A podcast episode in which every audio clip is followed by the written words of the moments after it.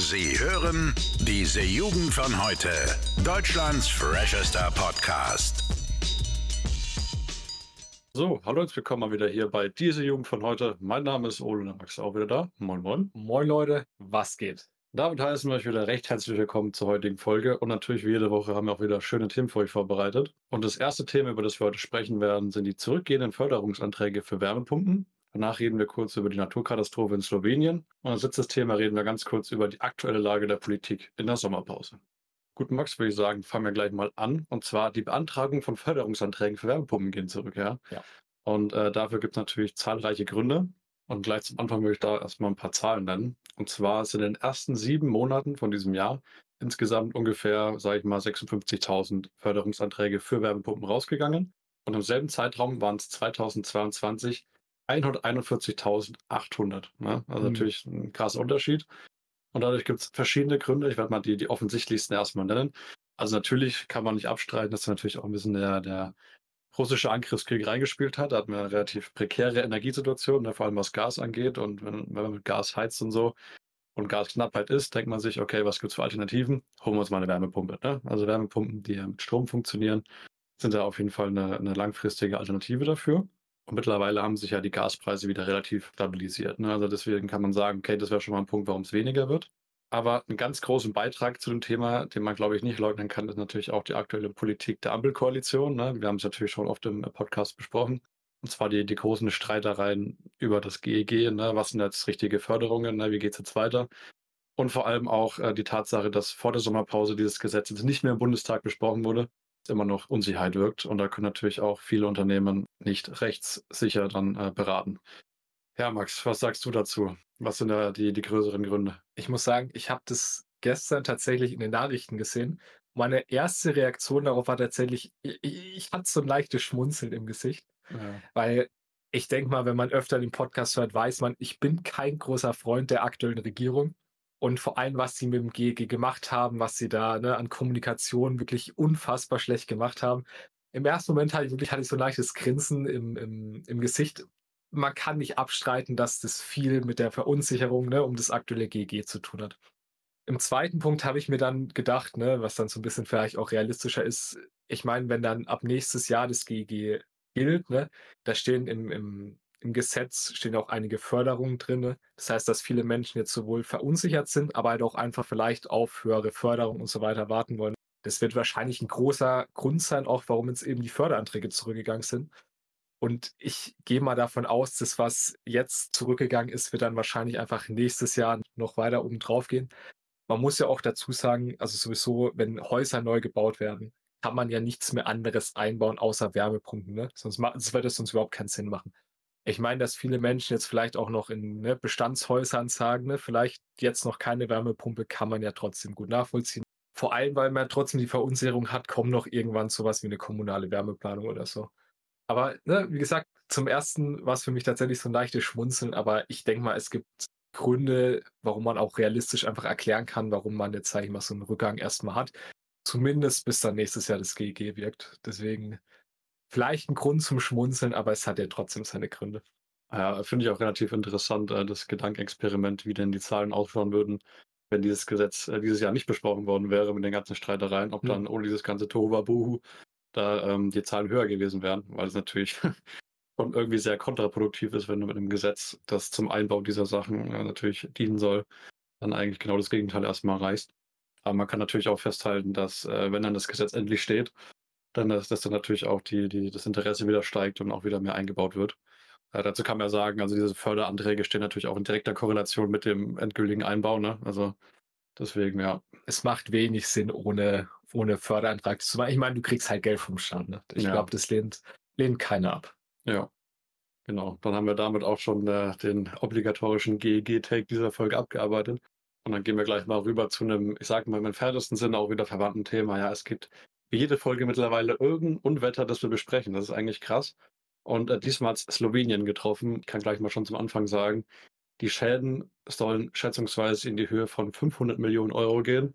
Also natürlich äh, wahnsinnige Überschwemmungen, Erdrutschgefahr überall. Teilweise sind, glaube ich, sogar ganze Gebiete und Dörfer abgeschnitten und so weiter. Also riesige Schäden, die es da gibt. Auch bei uns spielt das Wetter ein bisschen verrückt, aber bleiben wir erstmal bei Slowenien. Max, was kannst du dazu sagen? Ich, ich finde es tatsächlich interessant. Also du hast ja angesprochen, wir, wir können gefühlt jetzt jede Folge wirklich über sowas reden, ob es jetzt in New York war, ne, die Ja. komplett in Rauch waren, oder auch in Deutschland, die Stürme zum Teil. Griechenland, der Brand in Rhodos. Griechenland. Ich, ich finde es ein bisschen traurig und faszinierend. Vor allem, ich meine, dass man im Sommer sowas wie Waldbrände hat, kann ich noch nachvollziehen. Aber jetzt vor allem diese enormen Unwetter. Und ich meine, das Wetter allgemein war ja in letzter Zeit dafür, dass Sommer ist, jetzt nicht allzu sommerlich. Ne? Ja. Es gab viel Regen, es gab viel Gewitter, es gab auch öfter mal einen Sturm.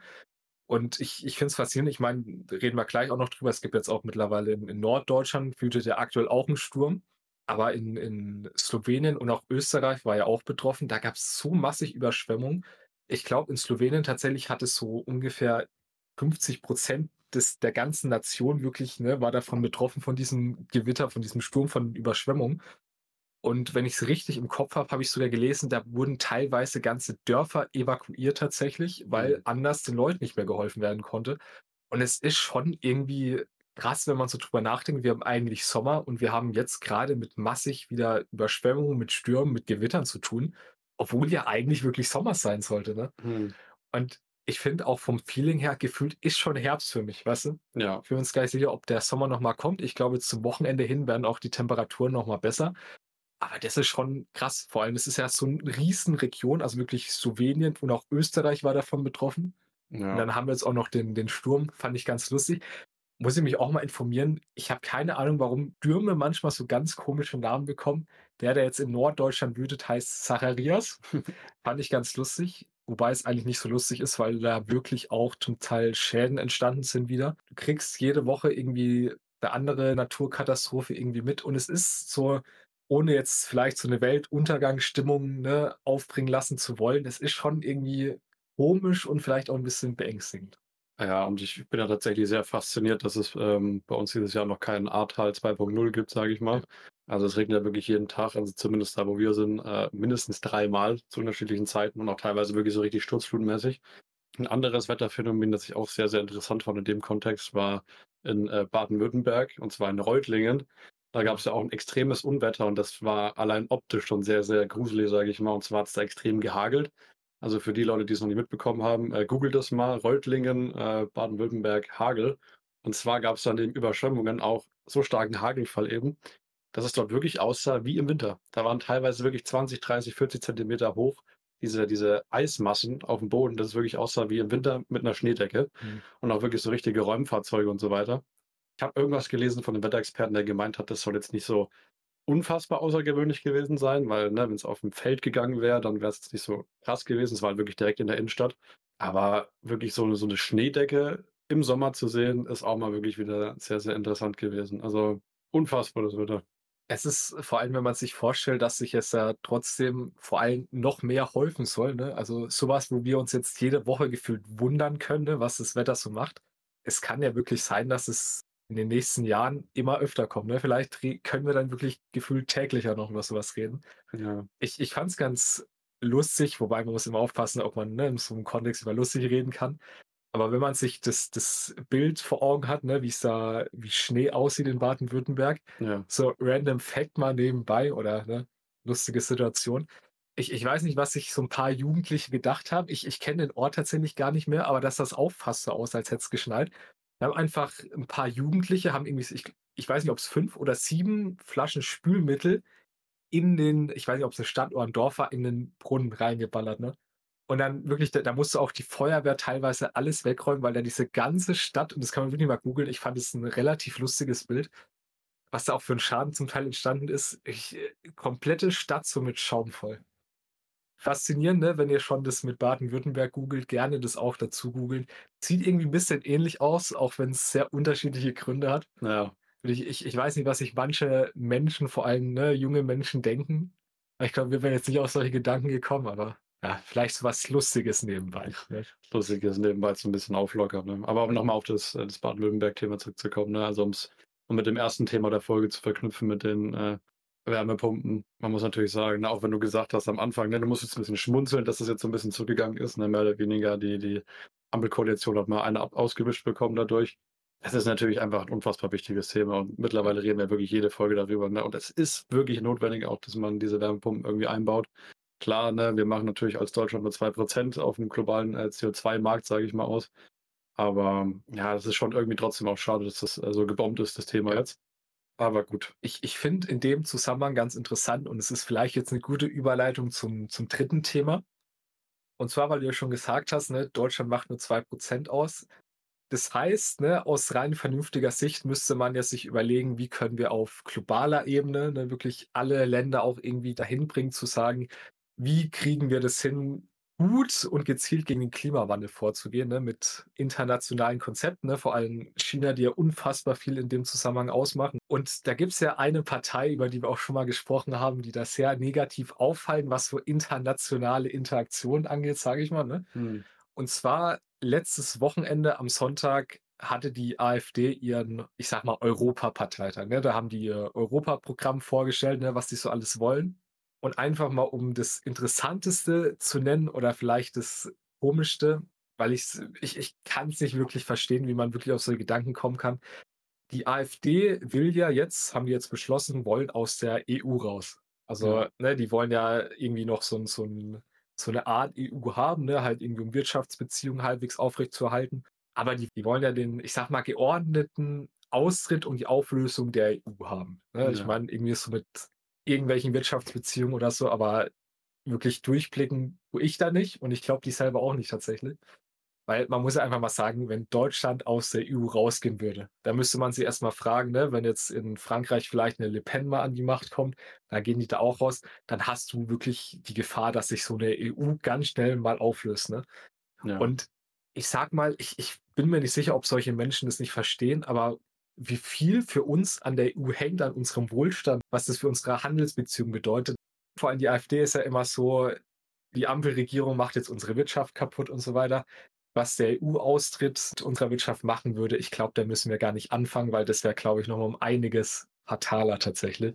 Unter anderem hat ja, glaube ich, ich glaube, es war Björn Höcke, der gesagt hat, die EU muss sterben, damit das wahre Europa überleben kann. Und man muss sich einfach mal vorstellen, was es zum Teil halt wirklich für Aluhutträger sind. Ne? Weil ich, ich kann es nicht anders ausdrücken. Also es gibt ja in der AfD das eine Lager, das sagt, ne, wir brauchen ja trotzdem die EU und es gibt das Lager, das sagt, ja, wir brauchen überhaupt keine EU, lasst das mal abschaffen. Ne, aber es hat sich ja trotzdem, wie man jetzt gesehen hat, die Leute durchgesetzt, die eben nicht die EU wollen. Und es ist wirklich, es ist, finde ich, an Dummheit nicht zu übertreffen.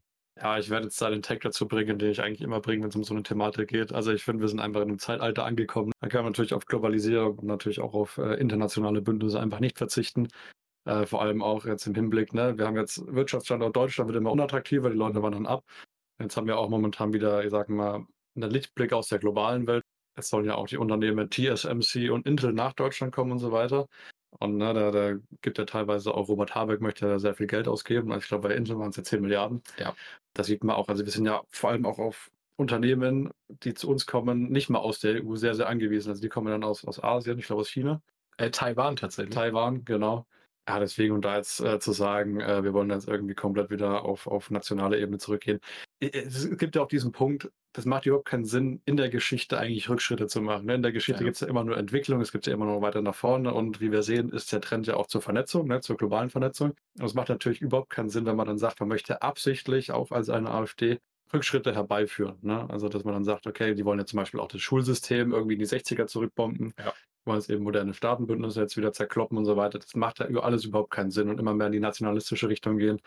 Ich denke, da ist es einfach sehr, sehr offensichtlich, dass man diese Partei auch nicht wählen sollte. Ne? Ja, es, es, sind ja auch zwei Punkte. Also zum Beispiel auch allein mal international gedacht, zum Beispiel mit der NATO, ist ja trotzdem relativ gut mit der EU verbunden. Ne? Die meisten EU-Mitglieder sind auch in der NATO und auch andersherum.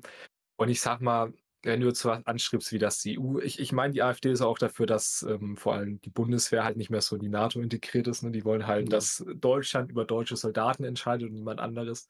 Und ich meine, vor allem in Zeiten, wo Russland einen Angriffskrieg gegen die Ukraine führt, es, es macht keinen Sinn aus internationalen Bündnissen, vor allem Bündnissen, die eigentlich nur zu unserem Vorteil sind aktuell noch, da irgendwie aussteigen zu wollen, es macht halt keinen Sinn. Und man, man sieht es ja auch, äh, Deutschland hat halt ne, unter anderem auch keine natürlichen, ich sag mal, Ressourcen jetzt, wie zum Beispiel, die es in China gibt.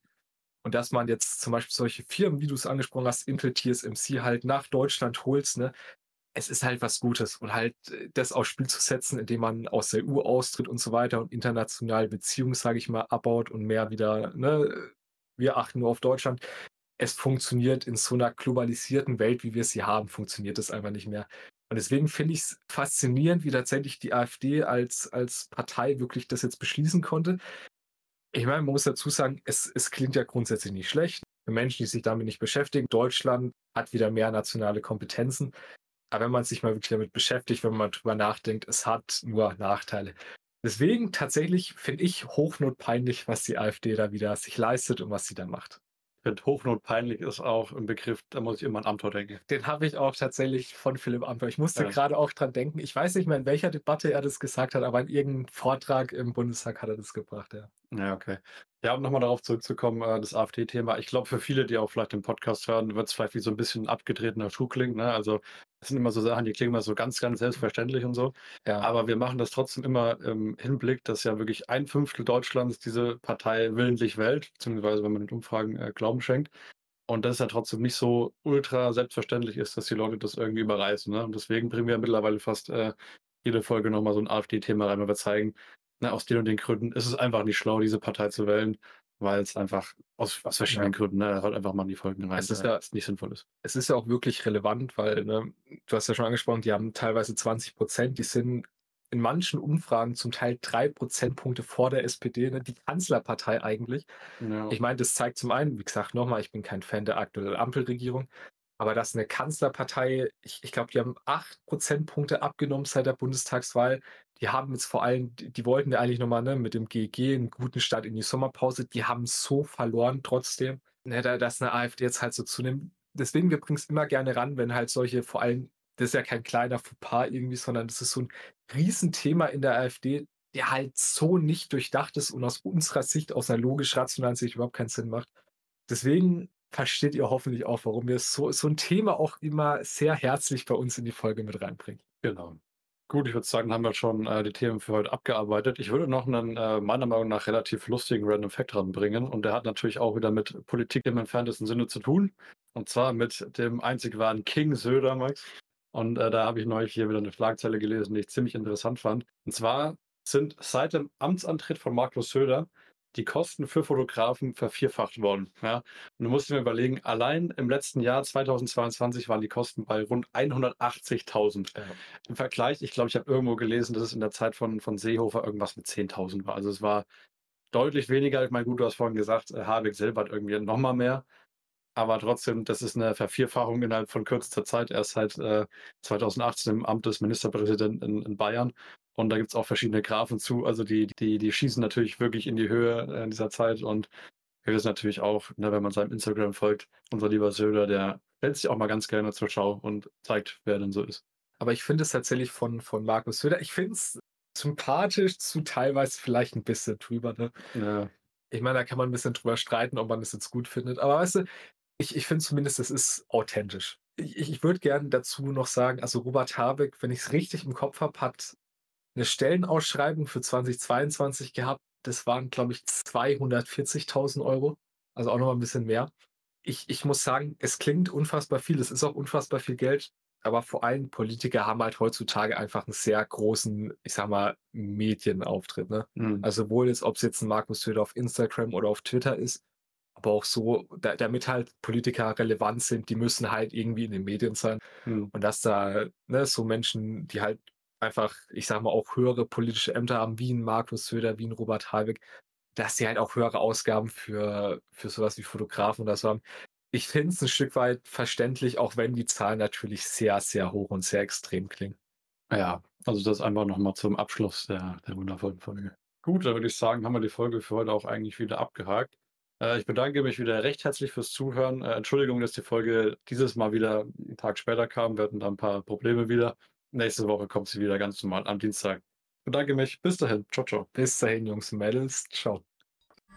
Alle Podcasts jetzt auf podyou.de, deine neue Podcast-Plattform. Podyou.